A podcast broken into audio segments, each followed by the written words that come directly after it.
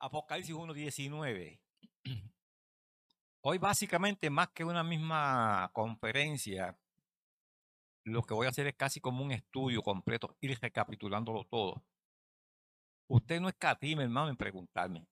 Apocalipsis 1.19 dice, escribe las cosas que has visto, las que son y las que sucederán después de estas. Fíjese bien, las que has visto, pasado, las que son presentes, ¿verdad que sí? Y las que sucederán después, futuro. Señor, tú eres bueno. Tú nos has traído sanos y salvos. Condujiste a tu pueblo hasta este lugar, Señor. Ávidos de recibir, Señor, el consejo y el conocimiento de tu palabra. Pero tú conoces mi sinceridad, Señor. Yo solamente quiero ser el instrumento a través del cual tú hables a tu pueblo, Señor. Porque tú no compartes tu gloria con nadie, Señor. Tú eres el único que mereces toda adoración todo reconocimiento, toda honra y toda alabanza es tuya, Señor. En el nombre de Jesús. Amén y amén. Mire bien, hermano. Una de las cosas, Joshua, no sé si, hasta Joshua, ah, ya. Una de las cosas que hay que establecer con meridiana claridad en estos días es que la iglesia no va a pasar por la grande tribulación. Hay mucha gente que está postulando que sí, que sí, y se han llevado enredado a mucha gente. Pablo le escribe a Timoteo en su primera carta, capítulo 4, y verso primero dice, y en los postreros tiempos, así dice el Espíritu. Fíjese la expresión. Creo que es una de las pocas veces que el apóstol introduce su pensamiento así. Así dice el Espíritu. O sea, él, está diciendo, esto no lo estoy diciendo yo. Esto lo está diciendo el Espíritu. Que en los postreros tiempos habrán hombres amadores, amadores de sí mismos, apóstatas. Dígame si eso no es lo que está sucediendo hoy en día. Hoy en día estamos viviendo los tiempos en que como yo soy príncipe, porque soy que príncipe de Dios, pues tengo que andar ¿ah? con las boinas y las hojas y coronas y pleitesías. Me dicen que en Estados Unidos hay un montón de pescos lagartijos allá, que si no los llevan escoltados al altar. Con guardaespaldas. ¿Cuándo Jesús tuvo guardaespaldas? se autoproclaman apóstoles. A mí me gustaría preguntarle si están dispuestos al sacrificio como le tuvieron todos los apóstoles excepto Juan, porque a todos los mataron. Hello. Muerte, muerte. Excepto Juan por, yo a veces pienso que fue por la intromisión de Pedro. ¿Se acuerdan Jesús resucitado? Y Pedro, Jesús le habla a Pedro y Pedro es el que... ¿Y, y qué de este? Y Jesús le tiene que decir, mira Pedrito, no se has presentado. No se ha presentado. Si yo quiero que él quede hasta que yo venga, que a ti, sígueme tú. y viendo, pero, pero Dios lo preservó para darle la revelación más relevante que hay en todo el canon bíblico. Apocalipsis. Joshua trajo, Joshua hizo la asignación y Joshua trajo ahí a Pin RM. Joshua, no sé si estoy de espalda, tú eres el que me vas a ayudar en eso. Está bien, es el periodo de lo que se llaman los, o sea, usted ha leído el capítulo 2 y el capítulo 3 del libro de Apocalipsis.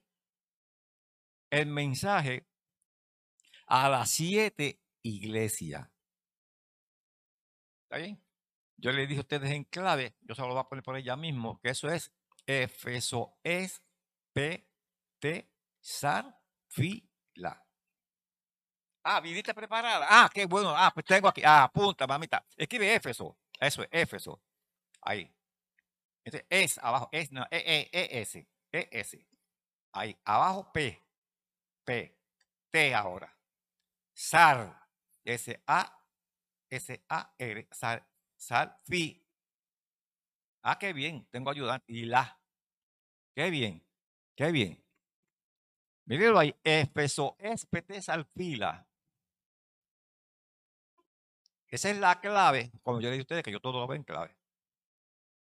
Esa es la, esa es la clave para que usted se aprenda. Ya tiene el ajanque de, de, la iglesia. ¿eh? Éfeso es la primera, esa está completa. La segunda, es Mirna, que se escribe así con E o con S. Eso es irrelevante, se escribe de las dos maneras. Está ahí, Esmirna, ahí la tiene. La otra, Pérgamo, ¿ves? Que le va dando, si ya yo tengo la primera letra, ya yo tengo un paso adelantado. Pérgamo. Ah, exacto. Ah, sí, sí, sí, se la sabe de memoria. Teatira. Exacto. Sardis. Filadelfia. Y la Odisea. Las fechas y eso, porque quiero al tiempo. Las fechas ustedes las van a coger del video, yo se las voy a subir, están ahí la tabla con las fechas que, a que corresponde eh, cada una de ellas. De ahí lo que me interesa de momento es, ahora es, eso sí. Ajá. Ponme entonces acá, al ladito de Éfeso, ponle A. Abajo P. I, chiquita. No, pero hazle las para que se vea más larga. Ajá. M. Eje. Eje M. Ah, ve, ah, ah, ve, ve, ¿de dónde está acá? Ajá, a pin M.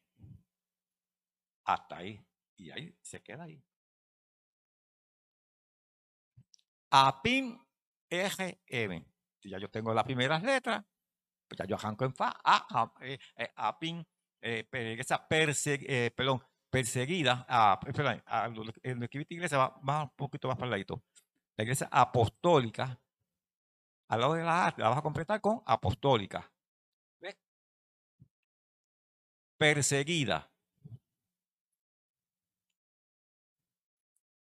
Imperial. ¿Viste que bonito, nena? Trata. Imperial. Medieval. Apin.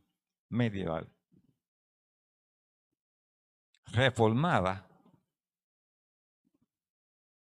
Y la iglesia moderna. Eso es, eso es Apocalipsis capítulo 2, capítulo 3. Ahora, usted notó una cosa, que cada uno de los periodos de la iglesia, apostólica perseguida, imperial, medieval, reformada y moderna, machea, parea con una de las iglesias. Por ejemplo, Éfeso es la iglesia del amor, Esmirna, que es la iglesia perseguida, la iglesia a partir del año 100 al 313, que es el edicto de tolerancia que firma Constantino. ¿Están allá? Ah, pues está bien, yo, las leo de espalda, ustedes las ven allá, pues me pueden interesar. Y ustedes las tienen allá. Pérgamo, que es la iglesia imperial. La iglesia en el periodo de los apóstoles, como estaban allí los apóstoles, es más, dice que nadie osaba meterse a la iglesia si no era serio, porque el Señor lo mataba allí mismo. Como mató a la niña ya sabía. Pero cuando mueren los apóstoles, es el año 32 al año 100, viene entonces el periodo de la iglesia, de la iglesia perseguida. A la iglesia que el Señor le dice que es Esmirna. Fíjense lo que significa Esmirna, significa dolor. Miren, ¿ves cómo parea todo? Esmirna significa sufrimiento. ¿Qué fue lo que padeció la iglesia durante el año 100 al año 313? Persecución. Decir yo acepto a Cristo y salir de allí a que lo mataran en el Coliseo romano eran dos cosas iguales. ¿Cierto o no es cierto? Esa es la historia que hay que conocerla para, para entender eh, la, la profecía. Pero Constantino firma el edicto de tolerancia y se casa entonces la iglesia y el Estado. ¿Usted sabe qué significa el nombre Pérgamo? Significa matrimonio. Oiga, como, como que todo, hello, ¿verdad que sí? Como que todo va en, encajando, matrimonio. ¿Qué fue lo que hizo Constantino? Casó la iglesia y el Estado.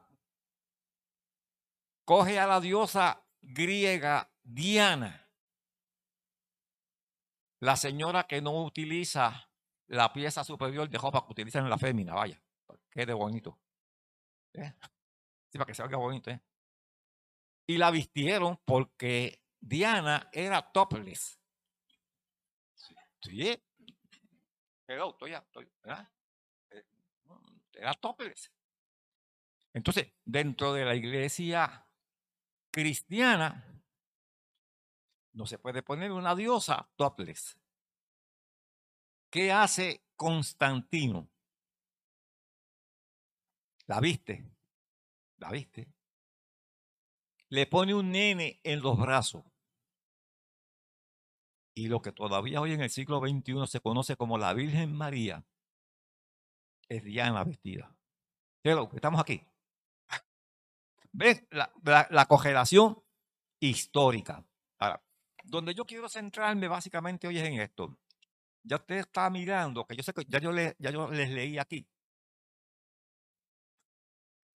que usted está diciendo, oye, pero es que todas me cuadran. Llegó mi hija y mi yendo, que Es que todas me parean.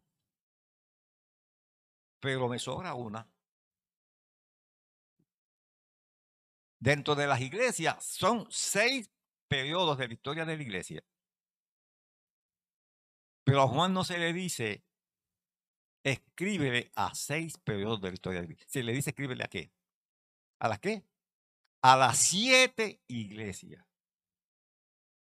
Lo que quiere decir entonces que en el periodo de la iglesia moderna cogen al unísono, al mismo tiempo, dos iglesias. ¿Se entiende lo que estoy explicando? Perdón, la iglesia fiel, Filadelfia. Yo soy apático a, a estar citando que si el griego dice que, porque hay un montón de que no saben un pito de lo que están hablando. Tú le quitas la libreta o le quitas los papeles del frente y está más perdido que Gentitín y Lassi juntos. Sí, sí. Pero usted los oye, ah, que del griego dice, no saben nada de griego. No saben nada. Quítale el papel para que tú veas, que no saben nada. Pero a veces, a veces lo que criticamos, tenemos que utilizarlo. Y yo, yo me veo precisado. ¿Ve? Y yo, yo me veo precisado a tener que explicar que Filadelfia viene del griego filos. Filos. De ahí proviene la palabra filial. Y significa fiel. ¿Por qué hacemos esa explicación? Porque esa es a la única iglesia que se le dice, claro, a, al periodo de la iglesia perseguida no se le hace ninguna reprimenda, porque si es la iglesia, como ya hemos dicho, perseguida, ¿qué reprimenda se le va a hacer a esa iglesia? Ninguna, pero Dios es justo. Pero a, la única iglesia que Dios le hace una promesa es a Filadelfia. Apocalipsis capítulo 3, verso 10. Vaya viendo que le estoy detallando los capítulos de Apocalipsis porque en el verso que nos sirve de base, 1.19, hemos dicho que vamos a demarcar pasado, presente y futuro. adelantando algo, pues lo voy a necesitar rápido. La grande tribulación no comienza hasta el capítulo 6 de Apocalipsis. Eso, eso, es clave que lo entienda. Es la apertura del primer sello. Y con el primer sello aparece quién? El anticristo. Entonces, si el libro nos está dando el bosquejo, las cosas que pasaron, Juan está diciendo como si fuera el léxico ahora de los nenes de Neri, de la nena y del nene. Yo voy a hablar de esto porque de estos sellos, diría Juan. Juan va a hablar de Jesús glorificado. Capítulo 1, verso 8. Yo soy el alfa. Yo soy el omega. Hablamos de Jesús. Yo soy el principio. Yo soy el fin. El que estuve muerto, pero que vivo. Y como Juan está hablando de las cosas pasadas primero para probar la deidad de Jesús, Juan dice, yo voy a hablar de Jesús porque de eso sé yo, porque yo fui el que lo vi glorificado en el monte de la transfiguración. A ver si se entiende lo que estoy diciendo. Las cosas que has visto, las que yo pasaba. Pero, estamos aquí. Las que son. Las que son, entonces van a ser el diario acontecer de siete iglesias que literalmente, literalmente existieron. Yo estuve allí junto a mi esposa. Fuimos a Turquía y vimos las ruinas de estas iglesias. Porque a veces hay quienes dicen que es una tipología. No, ninguna tipología. Esas iglesias literalmente existieron y sus ruinas están allí en Turquía. Esas iglesias representan en sí, en la, tipología, esas iglesias representan el devenir, el desenvolvimiento de la iglesia desde su fundación en el año 32 hasta que Cristo venga por la iglesia. Vamos a llevar así. Ahora, hemos explicado que el capítulo 2 y capítulo 3, que todavía reitero, y eso te lo voy a repetir bastante para que se quede bien grabado, la tribulación no ha comenzado. Y Juan dice, en la edad moderna habrá una iglesia que es fiel. Apocalipsis 3.10. ¿Qué dice ahí? Por cuanto tú, iglesia, has guardado la palabra de mi paciencia. Hay que ser paciente para esto, hermano.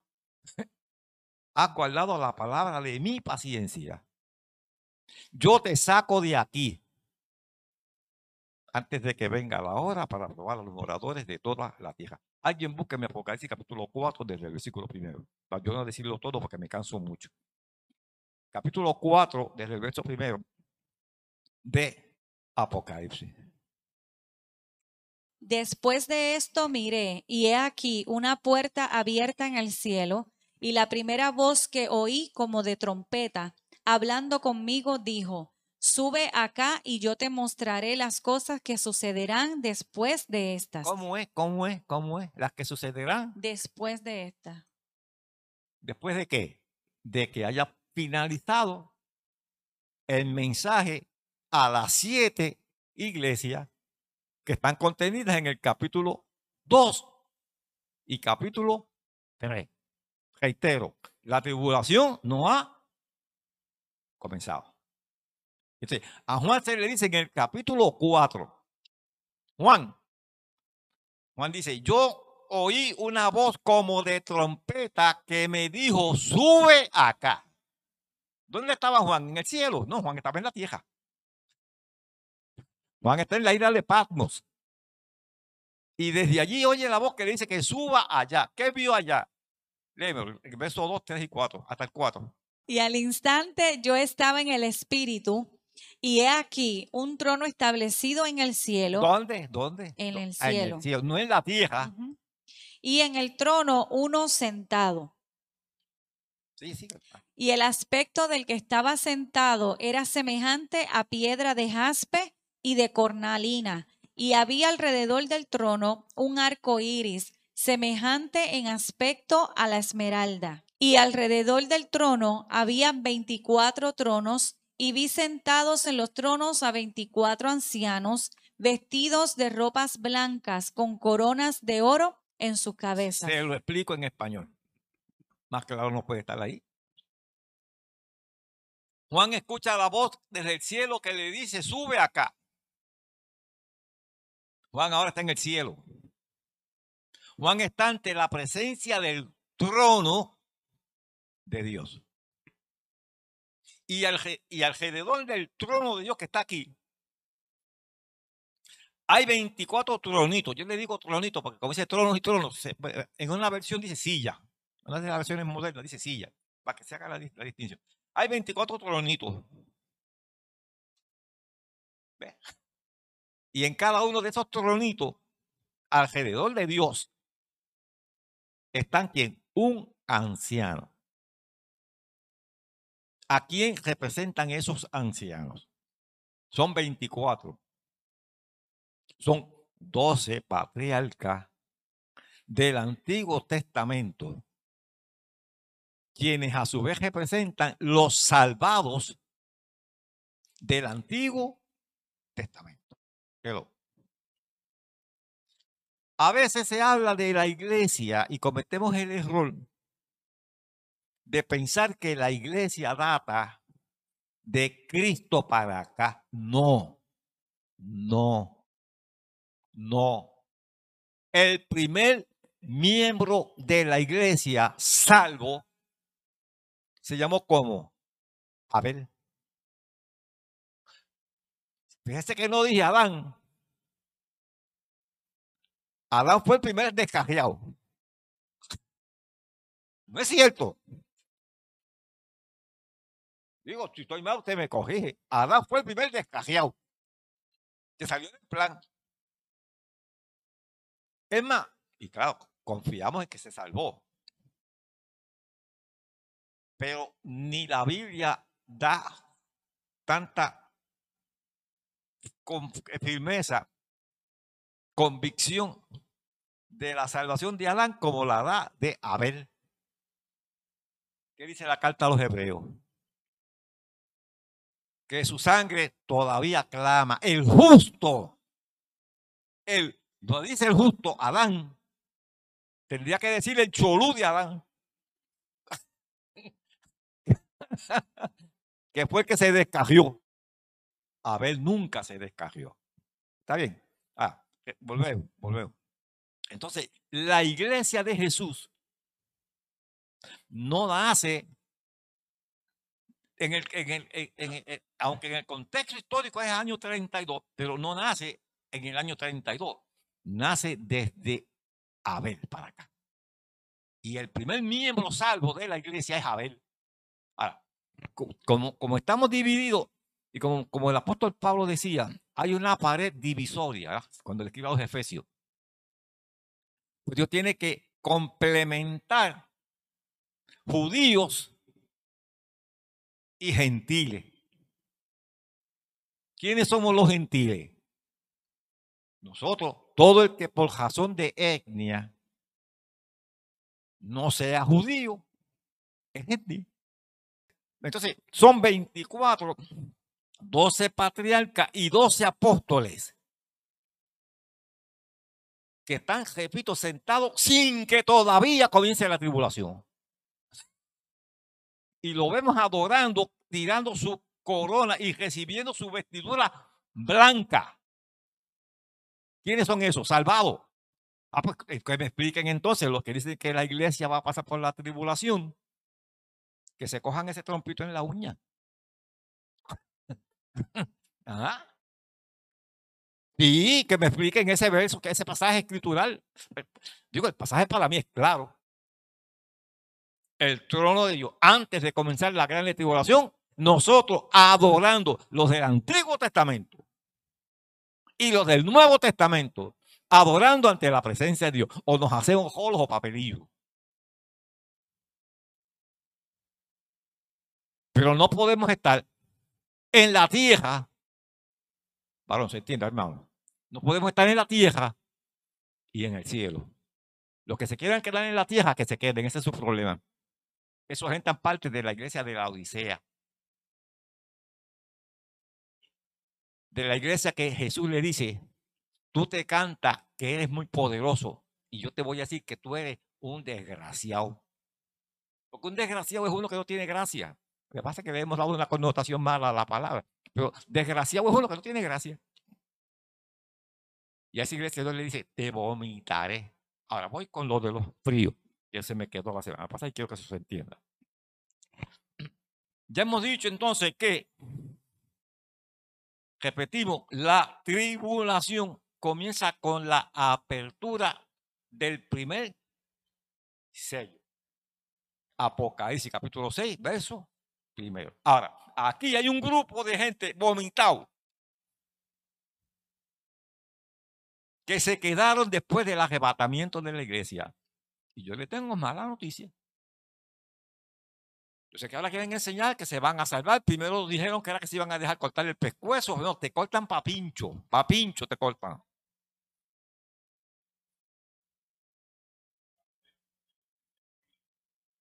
Mire, hermano. Y por favor, no me vaya a interpretar. No, no, no, no. Cuando yo veía este asunto de la vacuna del COVID, yo me asusté. Te lo digo, no iba a hacer un video de eso, pero dije, no, no me, no, me voy a calentar. yo quiero, quiero mantenerme ecuánime y que la gente siga viendo el mensaje positivo. Pero cuando yo veía ese montón de viejitos, que me vacunen, que me vacunen, eh, eh, era una cosa ¿Ah? Una cosa mala. Casi muerto. Entonces yo me, yo me, Quique, tú sabes lo que yo, sabes lo que yo me, lo que yo me preguntaba. Si eso es para ponerte una vacuna. ¿Cuándo es cuando te pongan presión que tú no puedes comer durante la grande tribulación van a nacer niños.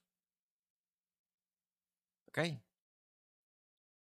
Ese mito de las mamás embarazadas, porque van a haber mujeres embarazadas, si Cristo viene ahora mismo.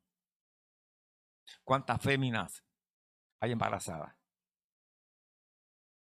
Mi teología es esta.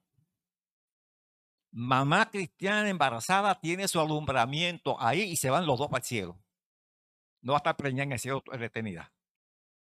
Pero, mamá cristiana embarazada, Cristo viene, tiene su alumbramiento y el bebé y mamá se van al cielo. Así es eso.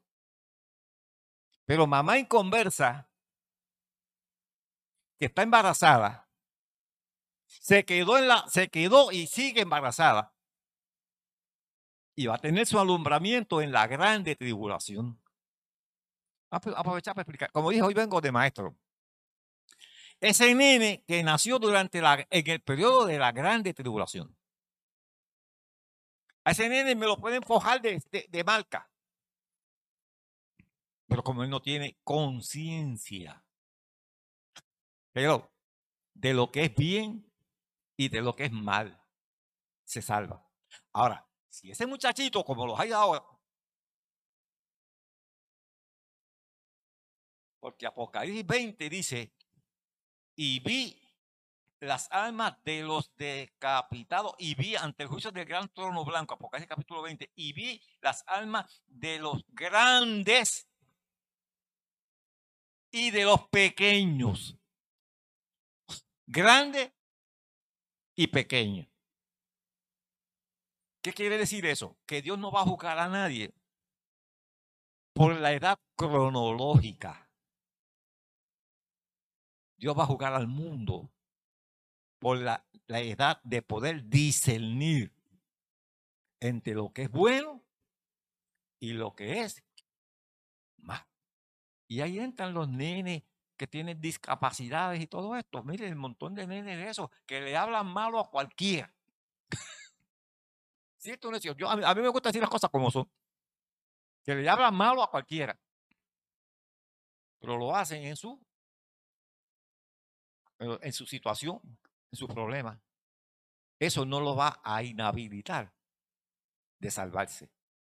Dios lo va a juzgar conforme a su capacidad. Estamos aquí. Ahora, ahora, como todo esto se va ya canalizando y como todo esto se va desenvolviendo, hermano, nadie puede dudar que ya un personaje llamado el anticristo, léase Apocalipsis capítulo 6, verso primero, porque quiero que, porque así lo, lo recogen en la grabación para que no pueda leer por Apocalipsis 6.1, léemelo. Eh, vi cuando el cordero abrió uno de los sellos y oí a uno de los cuatro seres vivientes decir como con voz de, de trueno, ven y mira. ¿Y qué vio? Y miré y he aquí un caballo blanco y el que lo montaba tenía un arco y le fue dado una corona y salió eh, venci- venciendo y y para para vencer. Ok, ese personaje, algunos intérpretes de la Biblia, equivocadamente, han querido enseñar que ese personaje es Jesús. No, Jesús no viene a tal guerra aquí. Ah, dice que sale venciendo y para vencer. Ese es el que va a tener el control económico, religioso, político, el todo el control en el mundo. Yo no le aconsejo a nadie, hermano, que se quede aquí en la tribulación. Imagínense, yo a veces eh, visualizo y digo, un papá, una mamá inconversa, inmersos en la grande tribulación, el anticristo le dice, ok, si tú quieres comer o no quieres comer, todo es a base de un, de, un pacto, de que se te ponga el sello de 6, 60 y 6. Yo voy más allá. Aquí todos somos padres y madres.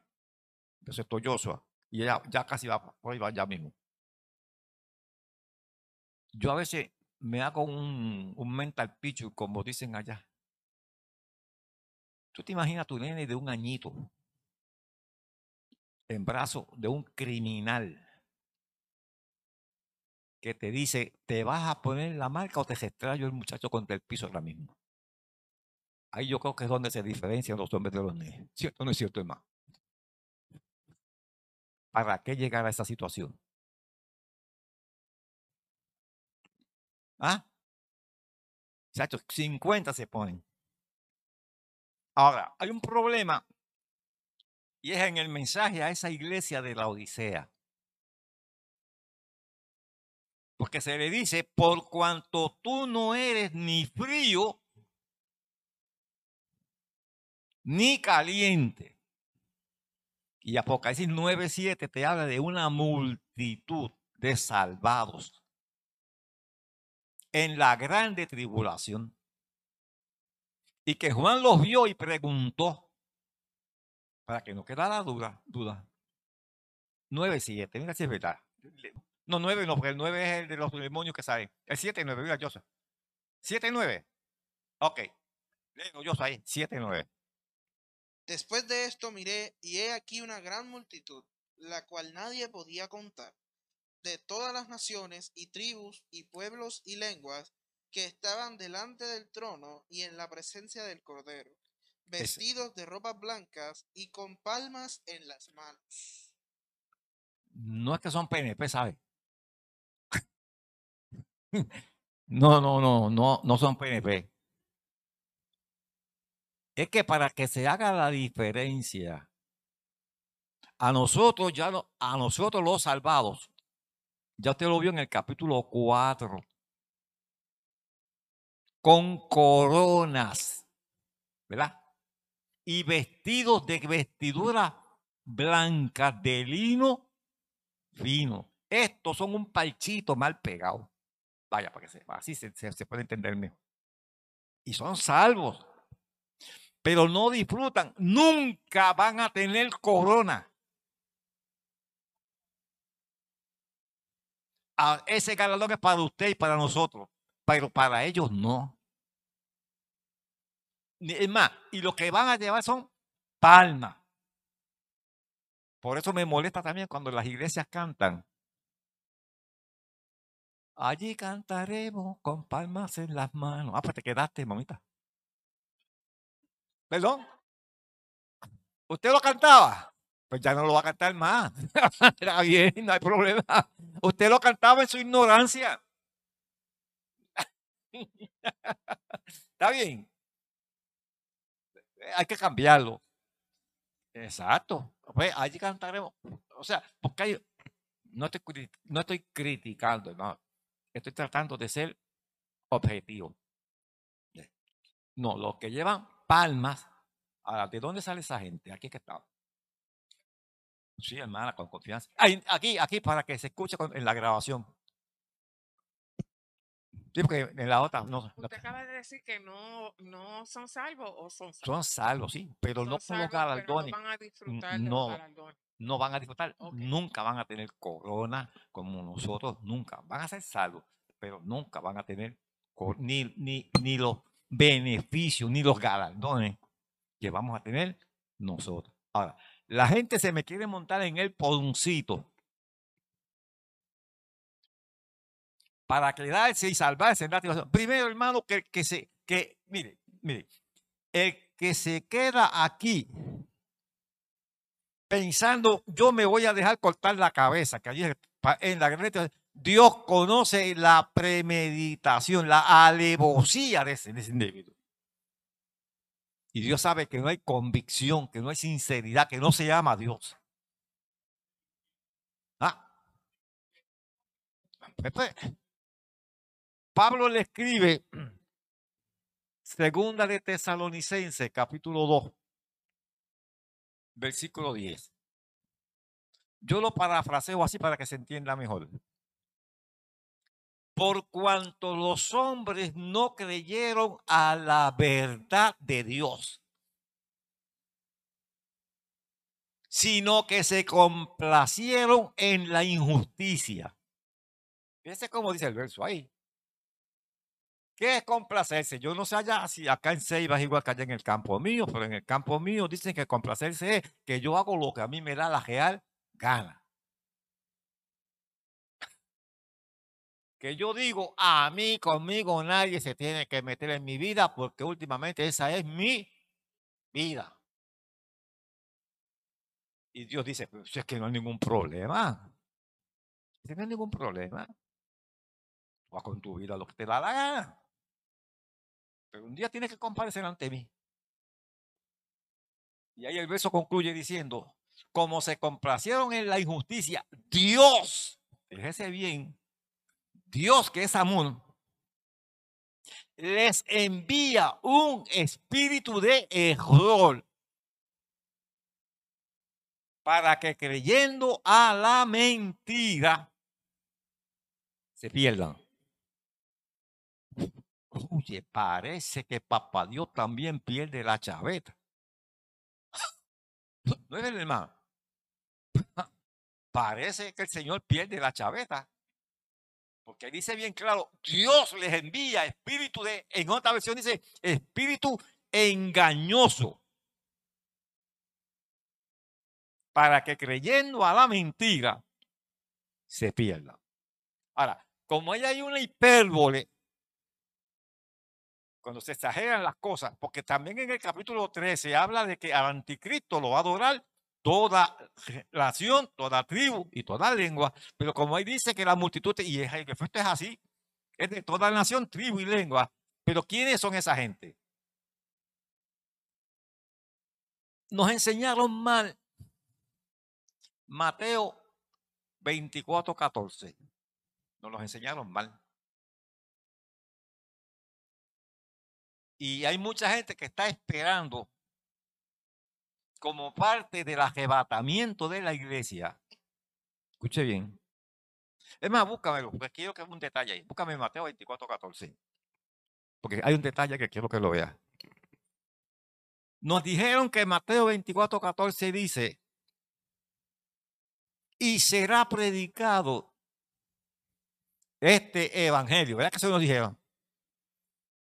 Por testimonio a todas las naciones. Eso nos enseñaron. ¿Está posteado ahí en la pantalla, Yosa? Sí. Pues léamelo de la pantalla, a ver qué, qué se me quedó. Ajá. Léelo, Quique. Y será predicado eh, eh, este evangelio del reino. ¿Qué, qué? Espérate, espérate, espérate, espérate, que se me quedó mundo. algo ahí. Es que el que lo leí mal fui yo. Porque dice, y será predicado, no dice, y será predicado este evangelio. Hello. Dice, y será predicado este evangelio del reino. Ay, mi Madre Santísima. Es que el evangelio que yo estoy predicando ahora es el evangelio de gracia. Ay, ay, ay, ay, los estoy fundiendo. ¿Verdad que sí? Los estoy fundiendo. Los estoy fundiendo, ¿verdad que sí? No, estamos bien. Este es el evangelio de gracia en virtud del sacrificio de Jesús. Ahí bien claro dice, pero aún no es el fin.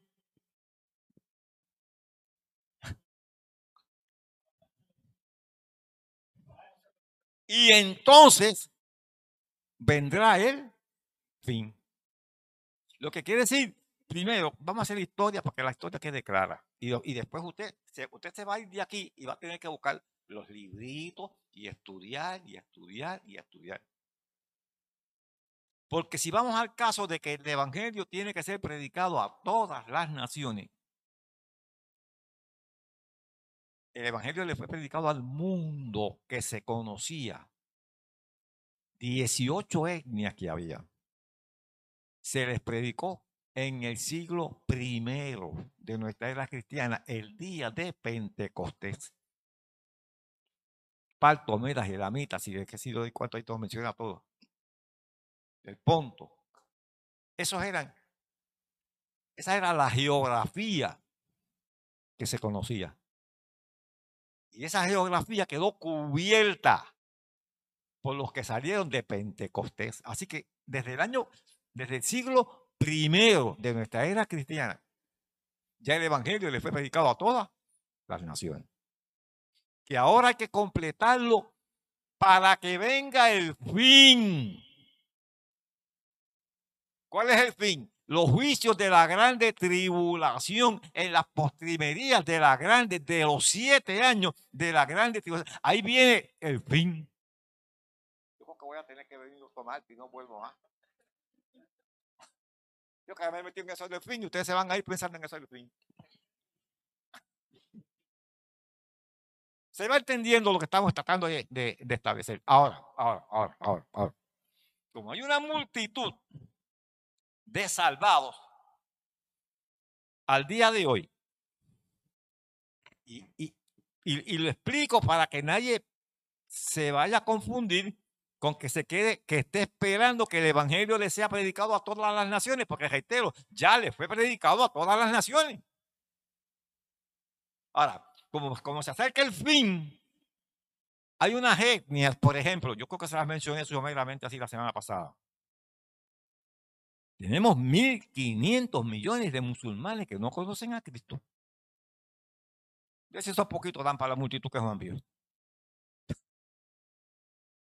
Tenemos 1.300 millones de chinos. Bueno, de los 1.300 millones que no conocían, ya gracias a Dios y la gloria es de Dios, al día de hoy ya no son 1.300.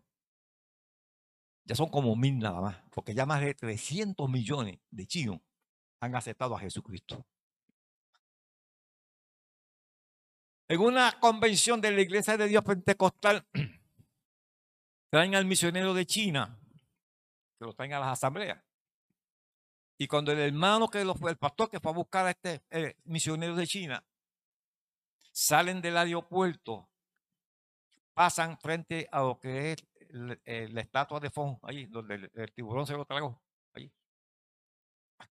El dinosaurio, ajá.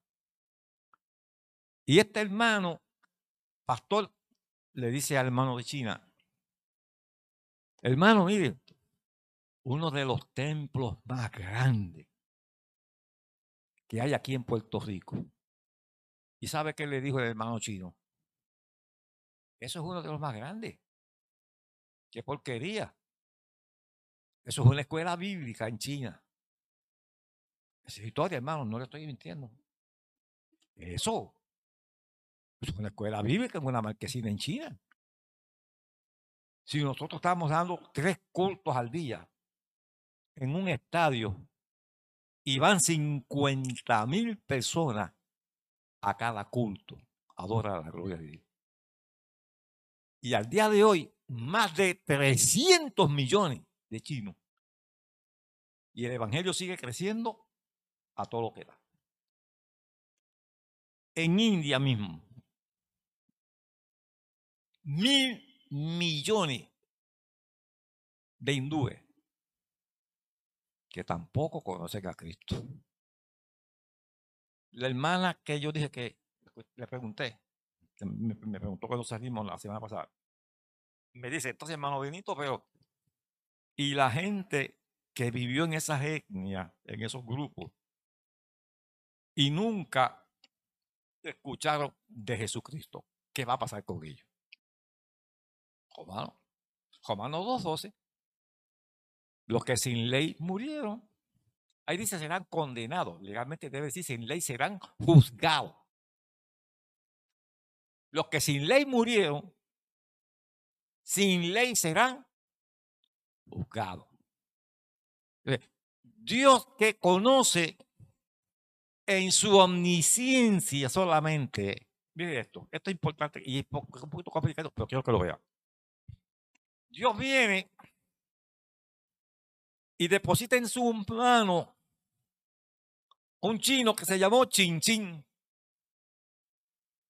Chin Chin. Porque Chinchón es muy feo. Vamos a poner Chin Chin. Chin Chin nunca escuchó hablar de Jesús.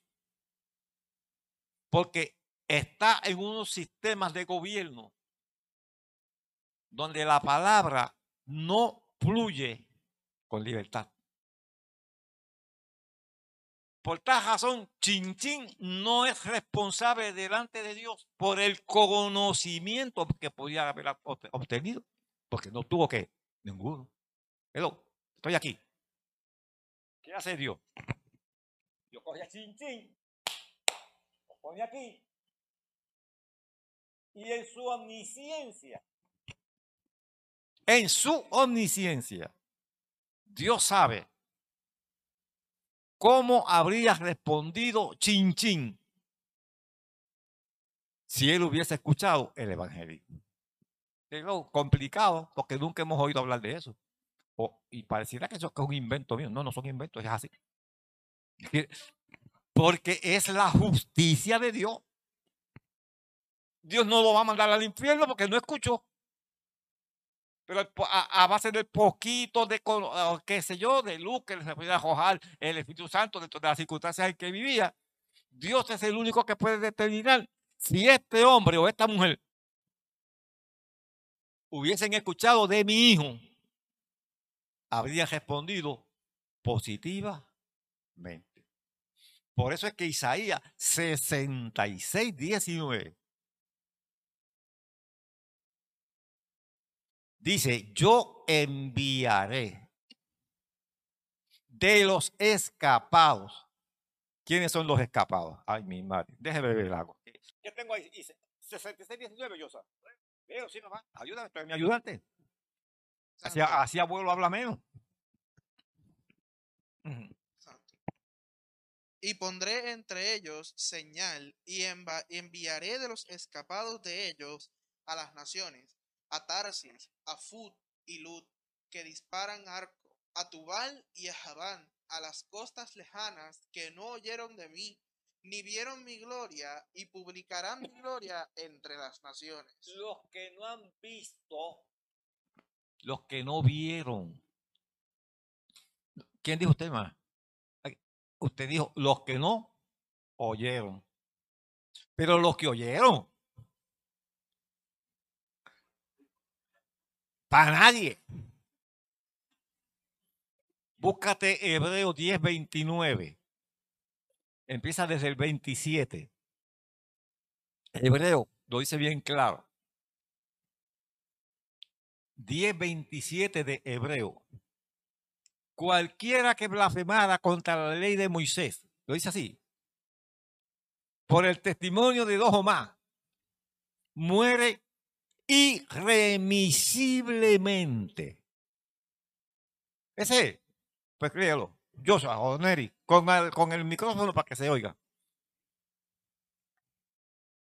que viola la ley de Moisés por el testimonio de dos o de tres testigos muere irremisiblemente. No, sigue.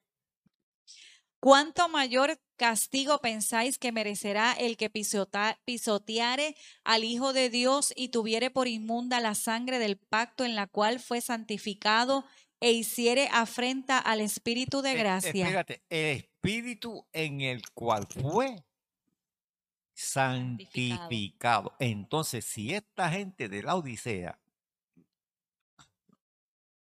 dice, los vomitaré, ¿qué está impidiendo? Que esa gente estuvieron en el cuerpo. Hello. Porque usted no puede vomitar algo que previamente no haya sido qué? Ingerido. Así que estaban dentro de él, habían sido santificados. Hello. Pero como se quisieron ir, pues vete. Y dice que haciendo eso, pisotearon. Yo no sé por qué, yo no sé por qué esto no se está predicando más. Pisotearon, es como si pisotearan, como si tuvieran por inmundo la sangre de Jesucristo. Y hacen afrenta. Fíjate cómo dice ahí. Hacen afrenta al Espíritu de gracia. ¿Quién es el Espíritu de gracia? ¿No es el Espíritu Santo? ¿Quién fue el que propició en nosotros convencimiento de pecado? ¿Quién? Ah, pues ¿quién los va entonces a, a- a- a- convencer de pecado? Si ellos hicieron afrenta.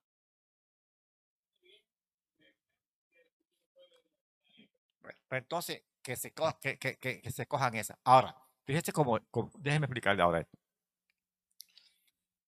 La iglesia es arrebatada ahora. Que eso puede pasar ahora mismo, hermano. Mañana, inmediatamente, en Israel, el pueblo que Dios escogió para anunciar el reino. El evangelio, ah, me cambio del evangelio de gracia al evangelio del reino.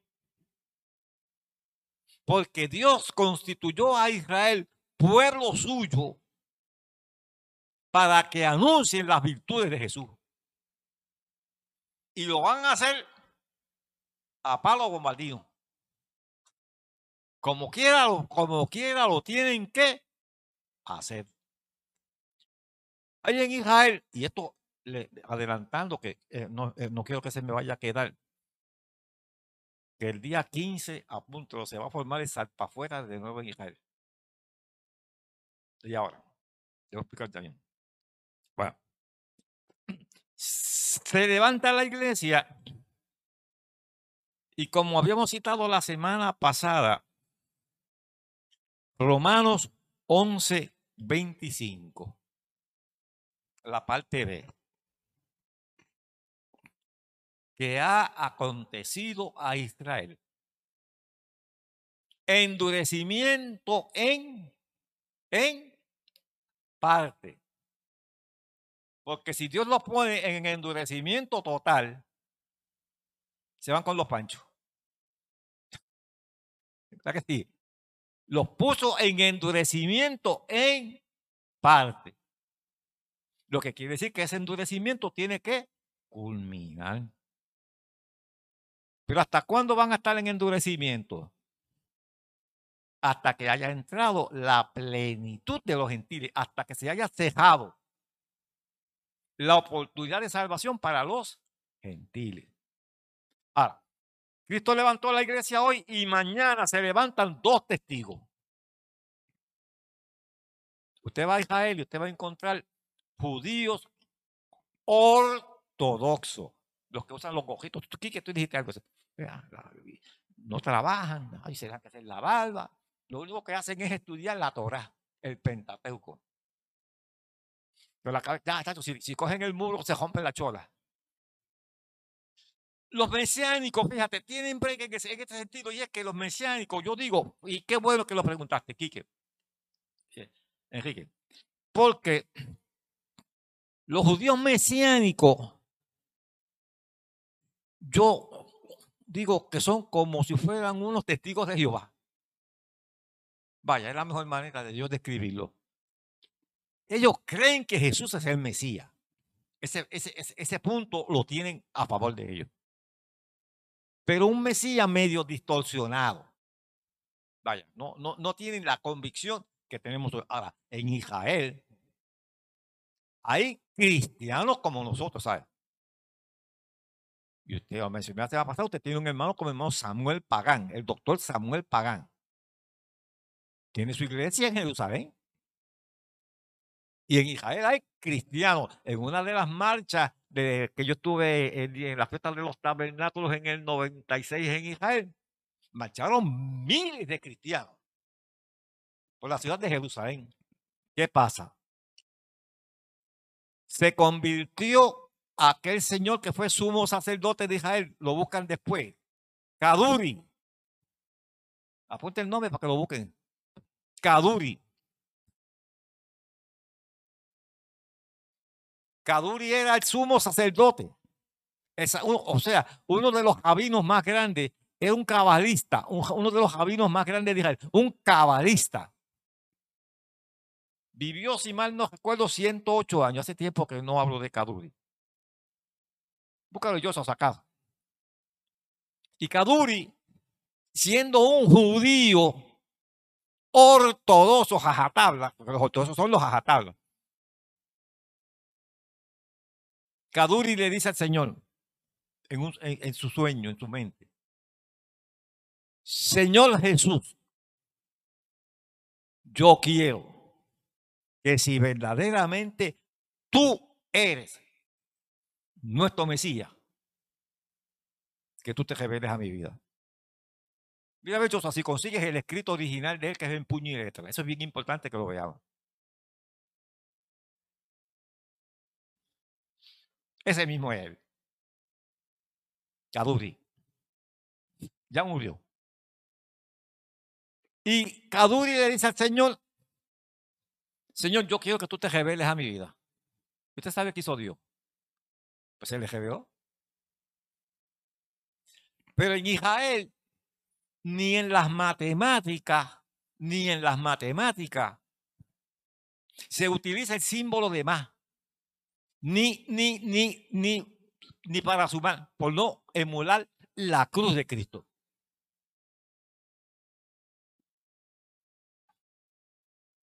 Ese es el escrito.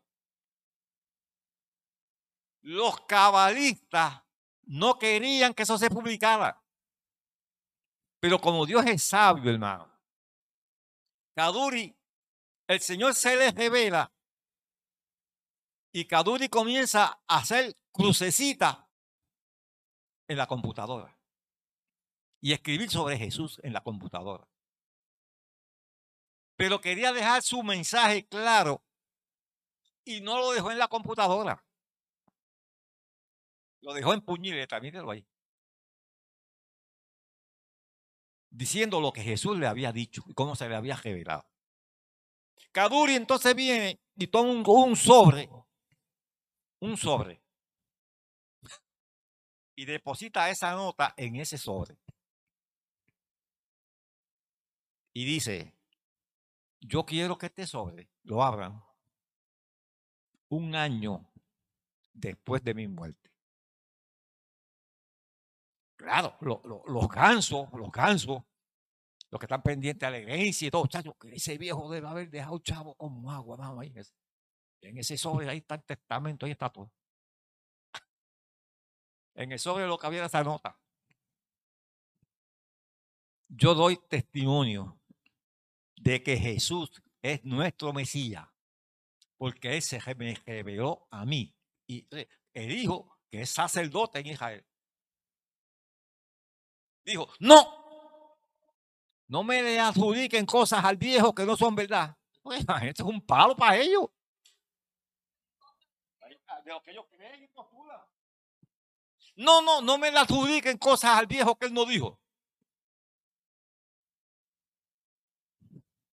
Pero la notita, papá. la notita está escrita en puñileta del viejito. Y cuando le hicieron las pruebas de caligrafía, tuvieron que decir, no hay manera de dar para atrás. Y eso provocó que los judíos ortodoxos no permitan que los cristianos marchemos en las fiestas de los judíos. Pero Dios está glorificando. Porque la palabra sigue fructificando. Ahora, ¿a dónde voy? Yo me preguntaba en mis años de estudio, yo me preguntaba, caramba, hay unos judíos ortodoxos que son los ajatablas. Están equivocados, pero son fieles en su ritual, en su convicción son fieles. Y yo decía, ¿por qué se quedaron entonces en el arrebatamiento de la iglesia? Y el Señor mismo me reveló y me dijo, mira cabezoncito. Que yo no soy cabezón porque yo no tengo la cabeza tan grande. Mira cabezoncito, se quedaron porque no aceptan a Jesús. Y nadie va al Padre si no es por Jesús. Así que tienen que reconocer que es Jesús. Por eso es que yo postulo, y aquí podemos entrar en diferencia y no vamos a altercar por eso. Que de los dos testigos que se van a levantar, hay unos que dicen que son Moisés y Elías. Son dos hombres, literalmente dos hombres. Porque dice que mueren en la plaza de Jerusalén. Yo he leído mucho de Apocalipsis desde muchacho y de los mejores libros que yo he leído de Apocalipsis y de los más que aprendí, me di cuenta de un error garrafal. Dice que los dos testigos son el Antiguo y el Nuevo Testamento. ¿Cómo el Nuevo Testamento y el, y el Nuevo van a morir en la plaza de Jerusalén? ¿Se entiende lo que estoy diciendo? Cuidado con lo que leemos. Está bien. Cuidado, porque eso, eso, eso es un error garrafal. Ah, son dos hombres que literalmente son los dos olivos de que habla Zacarías. Y mañana mismo la iglesia se levantó y mañana comienzan a predicar. Si son Moisés, repito, que si son Moisés y Elías, Elías y Enoch, Enoch y Moisés, indistintamente de cualquiera de esos tres que sean, de esos tres, dos. Y comienzan entonces a predicarle a los judíos ortodoxos que están hoy.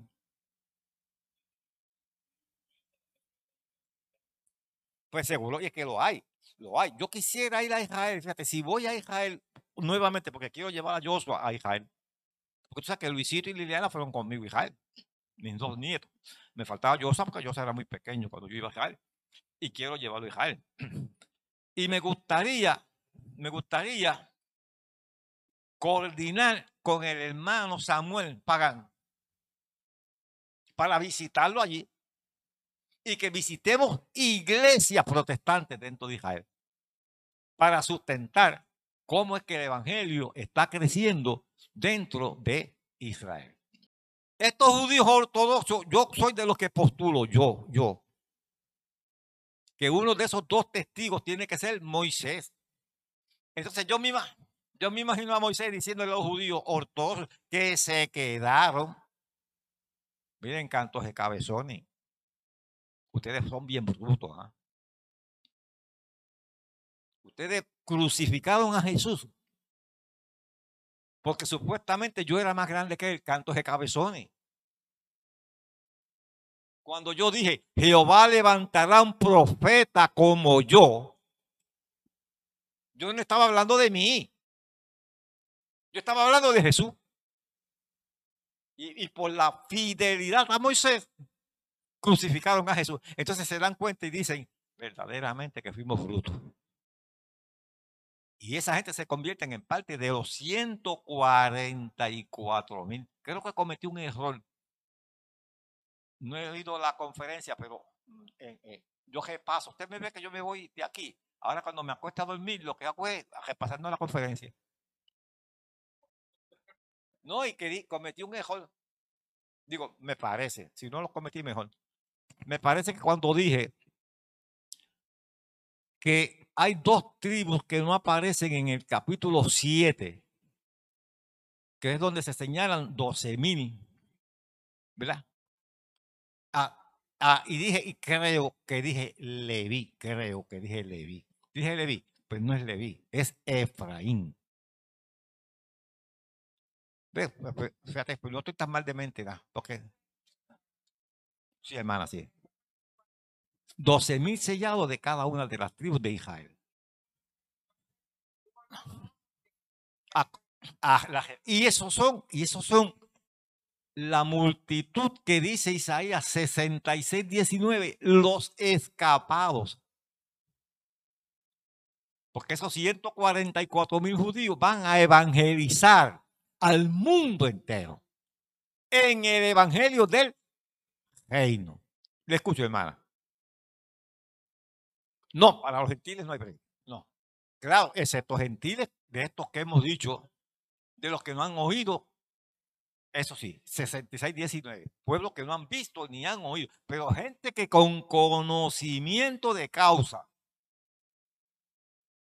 se quedó aquí. Papito, hiciste afrenta al Espíritu de gracia y no te salvan ni las misas de San Vicente. Estamos claros, ¿verdad que sí? Ok. Quique, me preguntaste algo. Lo de las tribus, yo creo que lo voy a tener que hacer el- otro martes. Si ustedes no tienen otra programación, no problema. Escuche bien, escuche bien. Benjamín Netanyahu ha sido el primer ministro de Israel por los últimos 12 años. Ha tenido que gaspalear, como decimos allá en el campo, como, como gato boca arriba. Se las ha jugado fría perdió una elección con una señora que se llamaba Libni. Y viene el presidente de Israel, Simón Pérez, así se pronunciaba, murió ya, y le da un golpe de Estado a Libni y dejan a Benjamín Netanyahu como presidente, como, como, primer ministro. Ahora tiene unas acusaciones de corrupción. Pero el martes, el mismo martes que estábamos aquí, anunció Benjamín Netanyahu que se percató que la jugada de Hamas, el grupo terrorista en Gaza, de atacar a Israel fue debilitar a Israel para que Irán le caiga encima a Israel. Eso ya salió hoy. El día 15, el día 15, la problemática del día 10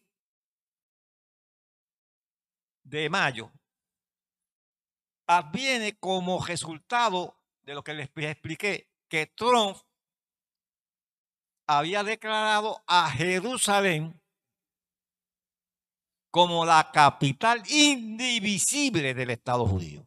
Ahí se fueron al chojo todas las probabilidades de que los palestinos pudieran hacer un Estado palestino y que Jerusalén fuese su capital. Los judíos toman el día 10 de mayo para celebrar ese triunfo. Están donde? En la explanada del templo. Digo aquí. Y ahí mismito es que entonces jamás que su interés es cuál? La explanada del templo para poner su capital ahí. Hello. Y ahí entró la guerra esta 12, 11 días, 14 días que duró la guerra. Y Egipto, Egipto es el país mediador. Esto es complicadito, pero como va a estar grabado, ustedes después lo repasan y me preguntan todo lo que me quieren después. Egipto es el país mediador. La gente se pregunta, pero ¿por qué Egipto? Pues porque hay una promesa, yo se lo mencioné a ustedes la semana pasada. Cuando habla Isaías 19, 20 al 24. Leo, yo, busca para, que me ayude, porque vamos a ver algo. Isaías 19, 20. Para que ustedes vean el- que, que aquí, aquí no hay casualidad. Aquí todo es profecía. Y todo el mundo dice, ah, pero ¿por qué Egipto? Busca Isaías. Isaías 19:20. Ajá. Y será por señal y por testimonio a Jehová de los ejércitos en la tierra de Egipto. Porque clamarán a Jehová a causa de sus opresores. Dame un segundito, Joshua. Será por señal, señal. Y por testimonio. Que es una señal, algo que pasa todos los días. Y si va todos los días, eso es cotidiano. Una señal es algo trascendental. Algo que cuando sucede todo el mundo tiene que decir, wow, que llama la atención. Síguelo, Joshua. Señal y testimonio, dice ahí. Lo que se- pasa, hermano, es que la profecía hay que leerla palabra por palabra. Dale, Joshua. Porque clamarán a Jehová a causa de sus opresores, y él les enviará Salvador y príncipe que los libre. Mire, en Egipto había un gobernante que se llamaba Hosni Mubarak. Un abusador, un dictador. Dios le arrancó la cabeza. Un opositor rampante al cristianismo, Hosni Mubarak. Dios lo sacó del medio y el cristianismo va creciendo en Egipto a todo lo que está. Síguelo, Joshua. Isaías 19, 21. Y Jehová será conocido de Egipto, y los de Egipto conocerán a Dios, Jehová. y, no es, y no- y no es Alá el Dios de ellos. Ay, hello, yo eh, no sé si me hago entender. El Dios de los musulmanes no es Jehová. ¿Quién es, hermanita? Es Alá. Pero ahí no dice que es Alá. ¿Qué dice? Jehová. Y se levantará. Sigue Joshua. Y los de Egipto conocerán a Jehová en aquel día, y harán sacrificio y oblación, y harán votos a Jehová y los cumplirán. Y herirá Jehová a Egipto, herirá y sanará, y se convertirán a Jehová, y les será clemente y los sanará. ¿Quién, oiga, ve, ¿qué- quién, quién, quién entiende? Cuando yo expliqué esa profecía, hace como 50 años, cuando yo expliqué esa profecía, Mana Vicenta Jiménez se levantó y sabe lo que me dijo. Mano Benito, usted está loco. Yo estaré loco, pero la palabra no está loco. Es que, es es, más, Egipto, lo voy a buscar hoy, Osa, que no tuve tiempo de buscarlo. Egipto fue el primer país musulmán, seguidor de Alá, en reconocer la, la Navidad. Y reconocer la Navidad es reconocer qué? reconocer a Jesucristo. Y Egipto fue el primer país musulmán del mundo. Como por el 2000. En reconocer la Navidad. Por eso es que vemos a un Egipto que estaba callado. Y es el mediador ahora entre Israel y los palestinos. Pero les digo esto. Como Israel fue estorbado por Hamas, por los palestinos, Israel dijo, ok, la fiesta, la celebración, escuche bien, para que esté pendiente, la celebración en el monte Moria, la celebración de la unificación de Jerusalén, de la declaración de que Jerusalén nos pertenece exclusivamente a nosotros, nos estropearon la fiesta del día 10, está bien. Pero la fiesta la vamos a hacer. Y la vamos a hacer el día 15. Los palestinos no se van a quedar cruzados de brazos. Y esa guerra se va a recrudecer. Porque Sofonía, y se lo mencioné la semana pasada, Sofonía 2.4 dice, Gaza tiene que ser desamparada. Porque la intención de los hermanos palestinos es que el mundo, miren, a veces riego mucho, es no hay manera de hacer las cosas. Uno de los postulados de los musulmanes es que donde que, que todo territorio que estuvo bajo su poderío, hay, tiene que regresar nuevamente a sus manos. Pero no es solamente el poderío político, es el poder religioso. Por tal razón, como les dije, Quique, me dijiste algo de Netanyahu. Le meten ocho partidos, hermano.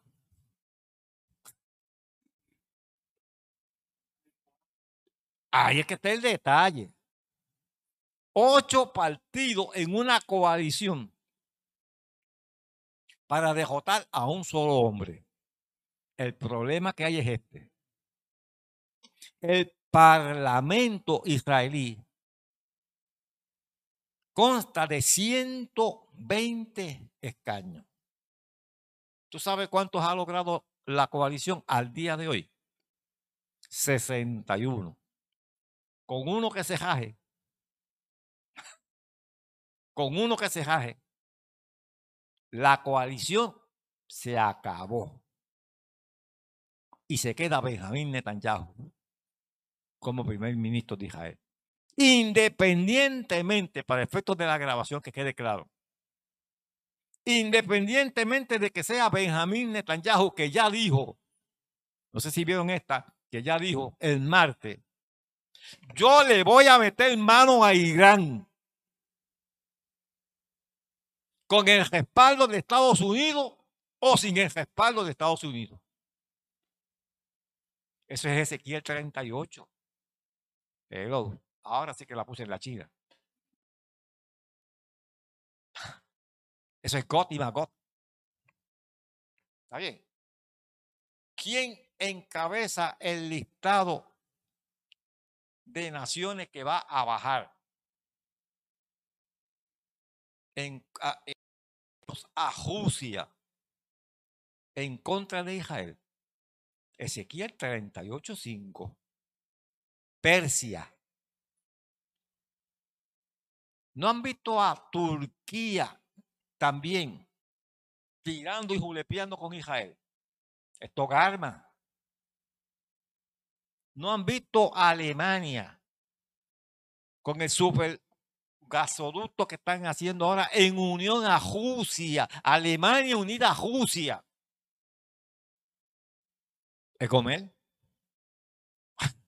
O sea, les estoy demarcando los países con sus nombres antiguos, quiénes son hoy. Y como ya el día de hoy estamos viendo que países que parecían enemigos, hoy, hoy se están uniendo porque su enemigo común es uno solo, Israel. Los días de Israel se van a conocer como los días, las apreturas de Jacob. O sea, Israel va a ser disciplinado, fuerte, hermano, fuerte. Claro, eso lo podemos explicar por Daniel capítulo 9, cuando finalice la, y, por Daniel capítulo 12, verso 7, cuando dice, cuando finalice la dispersión del pueblo santo, todas estas cosas sucederán. Nada, nos vamos hoy temprano, no los voy a cansar. Si no tengo, si no me siento muy cansado, nada, te dejo saber. Y el martes vuelvo, no tengo ningún problema. Yo no, no, yo les he cogido, seguro que sí, les he cogido cariño y porque los veo que son buenos estudiantes. Sí, ah, cuando, cuando, ah, de A, de A aquí, que de A, de A, de A, sí. No, no hay problema, los que no han podido llegar, que lo vean en el, en el, en el video. Pues Dios me lo bendiga. Me cansé mucho porque hoy, hoy, hoy, hoy, hoy hice dos juegos de uno de siete entradas y uno de nueve. Amén, Dios me lo bendiga. Ya conocen a mi esposa, así que por eso no la presento y, a- al nene, que ya ustedes lo, lo conocen.